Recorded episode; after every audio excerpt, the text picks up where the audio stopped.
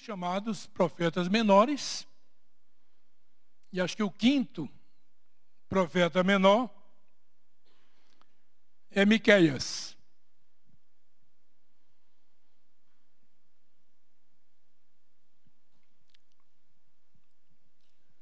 Miqueias